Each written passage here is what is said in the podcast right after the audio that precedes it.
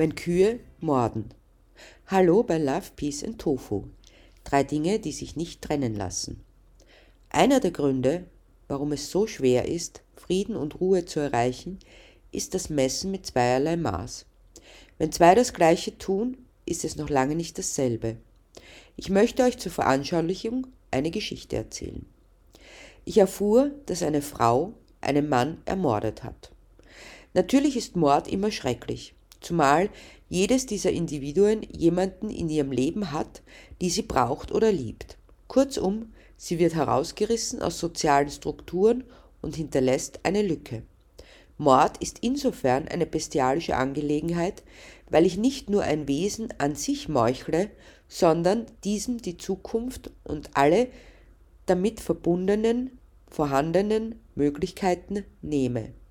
Was natürlich für jeden Mord gilt, egal welches Lebewesen es betrifft. Und deshalb ist es auch illegitim, sich über einen solchen Mord zu freuen. Denn egal wie jemand ihr Leben führt, es ist ihres und damit auch das einzige, das sie hat. Ich gestehe, es gab solche Kommentare zu diesem Mord. Dennoch will ich mir mit euch ansehen, wie es zu diesem Mord kam, was diesem vorausging.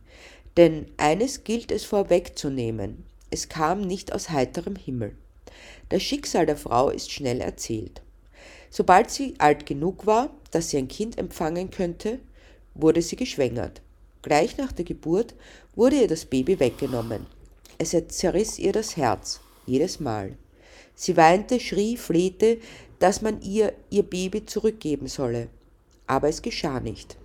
Sie war eingesperrt in diesem Verlies, von dem aus sie ihr Baby hören, aber nicht zu ihm gelangen konnte. Und irgendwann gab sie auf. So war es dreimal hintereinander geschehen. Nun gebar sie ihr viertes Kind. Der, der sie hier festhielt und Jahr für Jahr schwängerte, kam. Da endlich fasste sie einen Entschluss. Sie würde sich dieses Baby nicht mehr wegnehmen lassen. Nie wieder wollte sie diese Höllenqualen durchmachen. Nie wieder einfach klein beigeben und alles mit sich geschehen lassen. Deshalb griff sie den Mann an und tötete ihn. Es gab keinen anderen Ausweg für sie. Und falls ich es noch nicht erwähnt habe, bei der Frau handelt es sich um eine Kuh. Hat sich mit dieser Information etwas an der Perspektive, die du hast, geändert? Wie schon gesagt, dass der Bauer, der die Kuh sein eigen nannte, tot ist, ist schrecklich.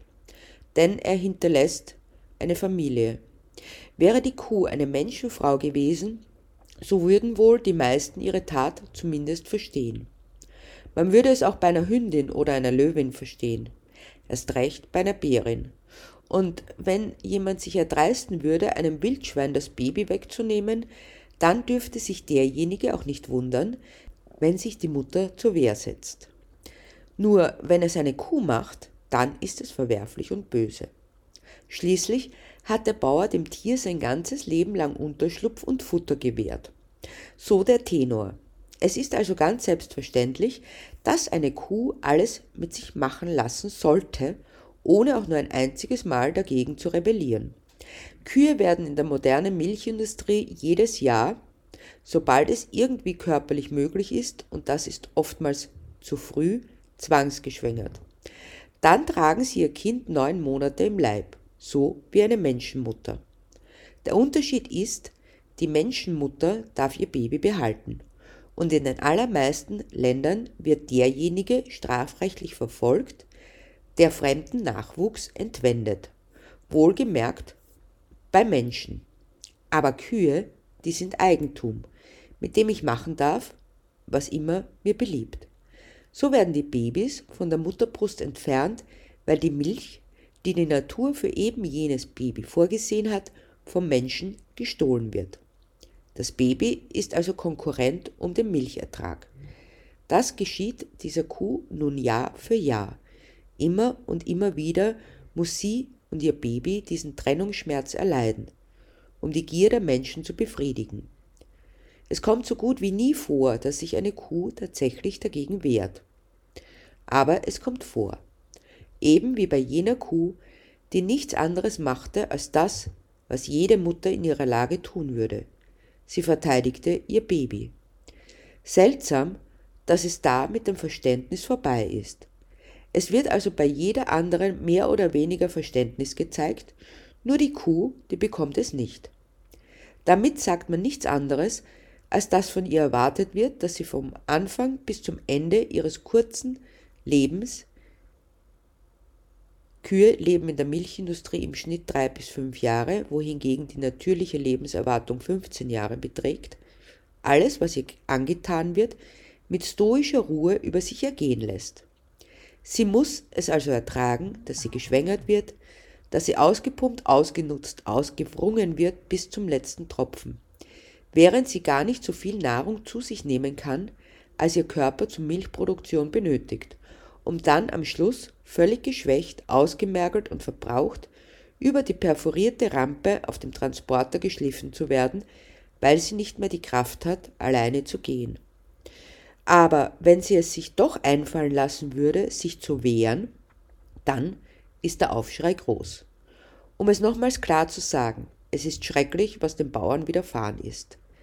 Aber dennoch ist es auch legitim, dass sich die unterdrückte, misshandelte, missbrauchte und gequälte Kreatur gegen ihren Peiniger wehrt. In allen anderen Fällen nennt man das Notwehr. Ist es jedoch eine Kuh, dann ist es unangebracht. Warum? Lebewesen wehren sich, das ist normal, aber nicht Maschinen. Und diese Lebewesen werden als solche behandelt, als Maschinen, die Milch produzieren. Deshalb ist auch das Erstaunen darüber so groß, dass sie sich wehrt. Genauso ergeht es Schafen, bei denen die Lämme entfernt werden. Wenn sich allerdings ein Schaf wehrt, wenn sie es denn tun, dann würde es wohl weniger ins Gewicht fallen. Schweinemütter können sich nicht wehren, weil sie gleich vorsorglich in körperengen Käfigen verwahrt werden, so dass sie ihre Kleinen nicht einmal zu Gesicht bekommen und gar keine besondere Bindung zu ihnen aufbauen. Letztendlich ist es jedoch nichts anderes, als dass sich die geknechtete Kreatur auflehnt. Doch nicht nur für vereinzelte Kuhmütter gilt es, sondern für das Gesamtgefüge der Natur. Arten sterben zu Tausenden aus, um ein paar degenerierte, zivilisationsdeformierte sogenannte Nutztierrassen zu erhalten. Riesige Gebiete, sowohl an Land als auch unter Wasser, werden zerstört und wüstenähnlich zurückgelassen. Und trotzdem meinen wir, wir könnten immer so weitermachen. Es leuchtet jedem ein, dass wenn man ständig über seine Verhältnisse lebt, also viel mehr ausgibt, als man einnimmt, irgendwann bankrott ist. Doch dass wir der Natur und unseren Mitgeschöpfen immer mehr abpressen, alles nutzen, was irgendwie nutzbar ist, und dennoch das Wunder erwarten, dass sich alles wie von selbst regeneriert, ist schon mehr als blauäugig. Das ist schlicht und ergreifend dumm oder durch die eigene Gier so verblendet, dass es einem egal ist. Doch was wäre die Alternative? Einiges wird angedacht, so die Mutterkuhhaltung. Dabei dürfen die Babys eine Zeit lang bei der Mutter bleiben und tatsächlich auch von ihrer Milch trinken. Das können aber nur die wenigsten machen, denn das verteuert die Milch und wird damit nicht bezahlt. Halbherzig auch deswegen, weil der Mutter dieselbe Milchleistung abverlangt wird wie in der konventionellen Haltung, die ihren Körper systematisch zerstört. Dabei ist noch immer nicht die Frage gestellt worden, warum muss der Mensch die Muttermilch einer anderen Spezies zu sich nehmen. Es gibt bei dem Spiel nur Verliererinnen. Ganz am Anfang die Kühe, die ausgebeutet werden und um ihre Familie betrogen werden. Und auch der Mensch, der als Säugetier sich selbst nie abstillt, mit all den Folgen, die ein Getränk, das darauf ausgelegt ist, bei einem Baby das Wachstum zu befördern, für einen erwachsenen Menschen mit sich bringt, nämlich ein unreguliertes Wachstum der Zellen. Das nennt sich dann auch Krebs. Und wenn ich die Kühe in der Werbung sehe, dann weiß ich, dass diese Bilder gefaked sind. Wahr sind jene, bei denen Kühe mit überdimensionalen Eutern in Anbindehaltung auf Spaltenböden vegetieren, oft genug mit permanenten starken Schmerzen. Ich sehe die Kälber, die den Müttern gleich nach der Geburt entrissen, vereinzelt und vereinsamt in Kälberboxen stehen wo sie doch bei der Mutter sein sollten. Ich sehe die Babys auf Transportern über viele Kilometer, lange Zeit eingepfercht, unversorgt, da es in diesen Transportern nicht möglich ist, sie altersadäquat zu versorgen. Bei Kälte und Hitze gleichermaßen, so dass viele von ihnen bereits auf diesem Transport eingehen.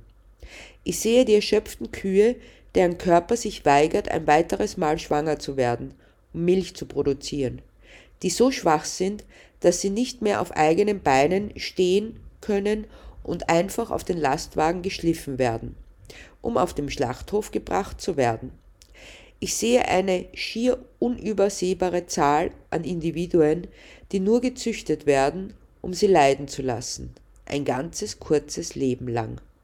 Und dann passiert es, dass sich eines dieser misshandelten Geschöpfe zur Wehr setzt, sich gegen seinen Peiniger richtet.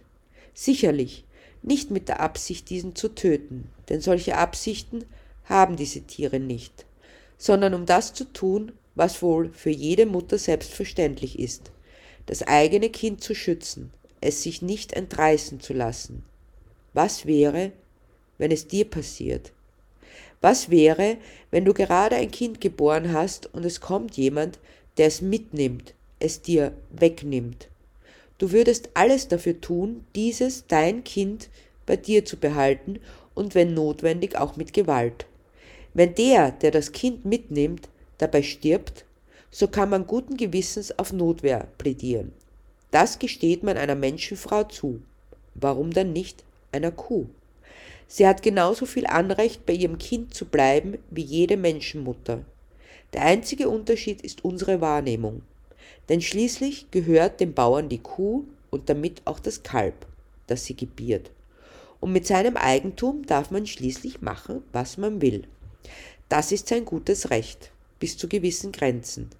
Diese Grenzen setzt zumindest auf dem Papier das Tierschutzgesetz, das dezidiert verbietet, dass einem Tier Leiden, Schmerzen oder schwere Angst zugefügt wird. All diese Tatbestände sind in der Milchwirtschaft erfüllt. Die Kühe leiden permanent an der Ausbeutung ihres Körpers und an der Trennung von ihren Kindern.